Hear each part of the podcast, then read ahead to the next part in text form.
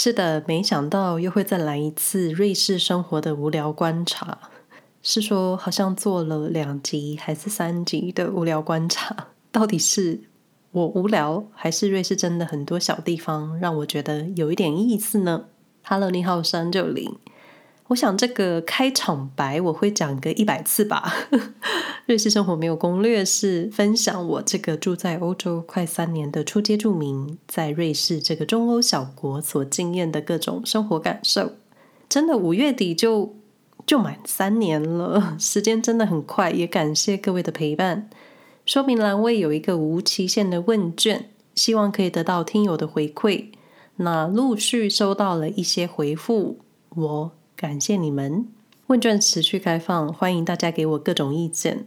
同样有兴趣了解我在瑞士日常的朋友，也可以搜寻“瑞士生活没有攻略”在 IG 或是其他社群平台找到我。但如果我在客观的事实陈述有误，非常欢迎到 IG 私讯纠正我，我会非常感激。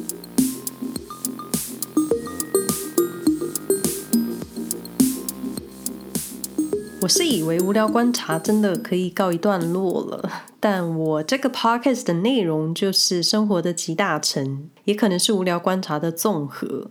记得已经做过两次无聊观察，还有生活的无聊小事，就到底可以多无聊？因为是生活，所以内容都是生活出现的小事。那这几天我们家邻居小妹要过生日，然后我想到上个月先生准备过生日之前。其实我的印象中，台湾的庆生活动一般是不会延后庆生的，但瑞士这里或是我们的欧洲朋友，庆生都是生日当天或是生日过后找一个日子聚餐，连说生日快乐都不能提早说，因为寿星会衰。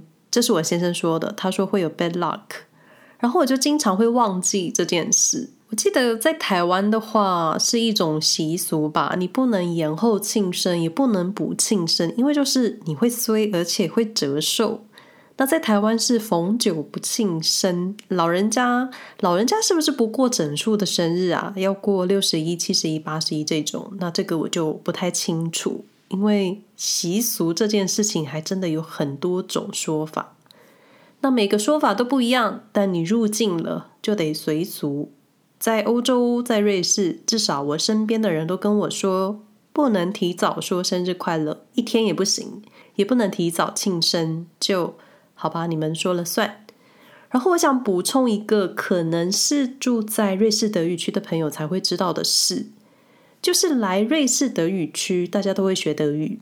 那德语的字母除了类似英文的二十六个字母之外，还有四个字母的变体，就是母音 a o u 上面有两个小点点，这是我照着英文字母发音的，不是德语的发音，各位不要学。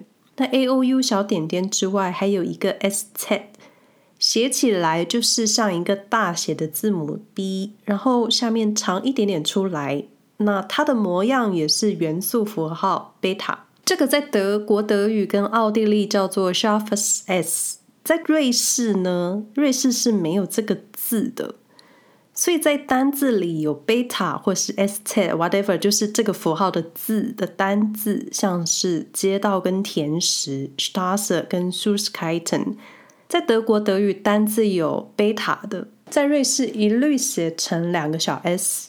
然后呢，这个一直是我跟德语考试的朋友考试前的困扰，就是我们考歌德语言系统，它是德国德语的系统，但我们在瑞士考试要怎么写？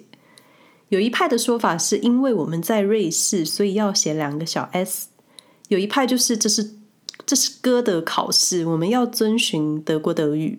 然后我在 B1 考试的写作结束之后，我还特别问了监考人员。他们说两个都可以。好，这个就是很无聊的分享。所以各位朋友来瑞士，如果你略懂德语，记得瑞士德语区街道的指示 Straße 的 Beta，它会是两个小写 s。那说到文字，另一个我觉得神奇的地方就是招牌。英语系、欧语系不像中文文字是方块字，我们可以上下写、左右列。左边读到右边，右边读到左边，其实我们都可以懂得整个句子。但是英语德语系他们不行。可是瑞士有一些店家的招牌，就是在街道上，你怎么做你的侧招牌？一个单字就这么多字母，那侧招牌该怎么办？他们是放直的，就是把字母打直排列。不是把单字打横放哦，是直接把字母一个一个输入之后，再一个一个 Enter 键那样。我每次都有一种，他们这样的做法很像把中文字一个字拆开部首，然后把其他的配件分开一样，就感觉很像不是一个完整的单字，就是很神奇。语言就是很神奇的事情。那像这样子排列英文字母就可以，但中文就不行。日文好像也可以。但我想，中文、日文应该是同一个语言系统，每一个字打横放、打直都没有问题。但是英语、欧洲语，我就觉得很神奇。不过瑞士的店家会有侧边在墙上放招牌，算是蛮少的，所以街道上你不会有乱七八糟的视觉感，顶多就是小小的悬吊招牌，就小小的。就算有侧招牌，也不会做得很夸张的大。就毕竟你可能需要申请，那如果邻居不喜欢的话，你应该又需要花钱拆掉。另一个生活无聊的发现就是，有一些药盒上面他们会特别刚印盲文，就是给盲人朋友手摸的点字，我觉得很贴心，因为每次看到的时候，我都会特别再多看一眼。那说到药盒，就会想到看医生的经验，我发现。不知道是不是大部分的瑞士城市都是这样，就是一栋楼里经常就是整栋楼好几层都是不同的诊所。我去过三栋不同的楼，那每次爬楼梯抵达新的楼层的时候，都会看到某某诊所，然后我都要确认一下是不是我的医生，因为门牌上虽然有诊所的名字，但是但是都是很简单的上字，没有特别花俏的设计。加上欧洲人的名字，英文字母串在一起，我都要停下来慢慢看一次，确认不会按错门铃。那这里的诊所清一色都是一般的门，不像台湾的诊所是透明玻璃，上面会贴有诊所的名字，可以看到里面的情况。那瑞士德语区这边，因为我不知道法语区，所以我说瑞士德语区。这里的诊所都是一般的门，那你进入前都需要按门铃，那等一会之后再自己开门进去。这个好像是一种心照不宣的动作，因为因为好像没有人直接就开门进入室内的。但我经常碰到整栋楼都是诊所的，好像都讲好了一样，就像台北有婚纱一条街，那瑞士就是诊所一栋楼。另一个无聊的发现就是瑞士的救护车，救护车在马路上奔驰鸣笛的时候，我曾经遇上。那本来两车道都满车的情况，大家听到鸣笛声的时候都不约而同往两边移动，中间就像是摩西过红海一样，让救护车通过。当时我真的被这个景象有一点鸡皮疙瘩。我觉得这个应该是考驾照的时候伦理课会上的一部分。那救护车，我想说的是。有几次救护车开到我们家社区，他们都是安安静静的进入社区，完全没有任何动静。我不确定用意是什么，但我想应该是不希望惊动太多人。毕竟人类就是听到什么声响就会往那个方向去看。台湾的话，我其实没有特别的印象。那人生第一次坐救护车，希望也是最后一次，是我回台湾在防疫旅馆气喘发作的时候。然后就搭着救护车走过忠孝东路，当时我觉得我真的是很浪费资源。其实我只是要气管扩张器，只是没有办法，我必须去医院。就希望现在大家都平安。那另一个无聊的发现就是，有几次跟先生看新闻。我发现欧洲的新闻主播，他们就是认认真真的主播。就哪个主播不认真？我的意思是，他们就是很专业的长相跟模样，不然就是没有特别的苹果光或是什么美肌的镜头滤镜感。欧洲的主播们就是很真实，就连皮肤的纹路都很真实。因为我新闻德语不是很熟，所以我每次新闻看到最后，我都在看主播的皮肤，就是他们的镜头感很真实。然后有一次看到一个主播是戴着鼻环的，我就想说这个也太真实了，是可以戴鼻环播报新闻的吗？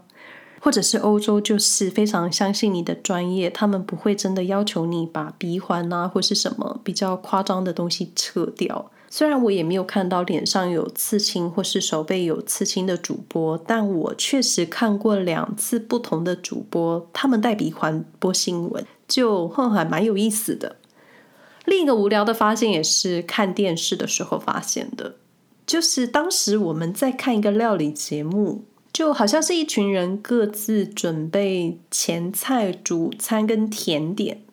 那另一个空间有一群人在试吃讲评，然后我看到厨师组他们在看讲评的时候是一边喝酒一边听讲评的，真的很自然。而且字幕也没有什么禁止酒驾的那些标题，他们就是大咧咧的自然在倒酒喝，然后同时惊讶自己的东西被嫌弃。就在节目上喝酒是可以的吗？我当时真的有一点惊讶。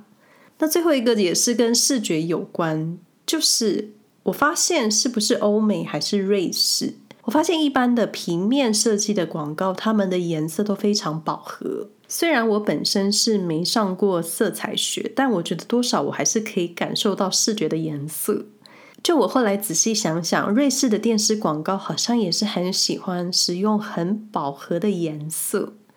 广告文宣或是车站的广告墙，它们的颜色都很直接。我很少看到柔和色系或是所谓的马卡龙色、粉色。就我其实不是这么特别喜欢特别鲜艳的颜色，或是特别饱和的颜色。然后现在看看我身边的东西，很怕自己打自己的脸。就这一点，我觉得很奇妙。也许哪天有空的时候，来看看瑞士的视觉设计，再来分享给大家好了。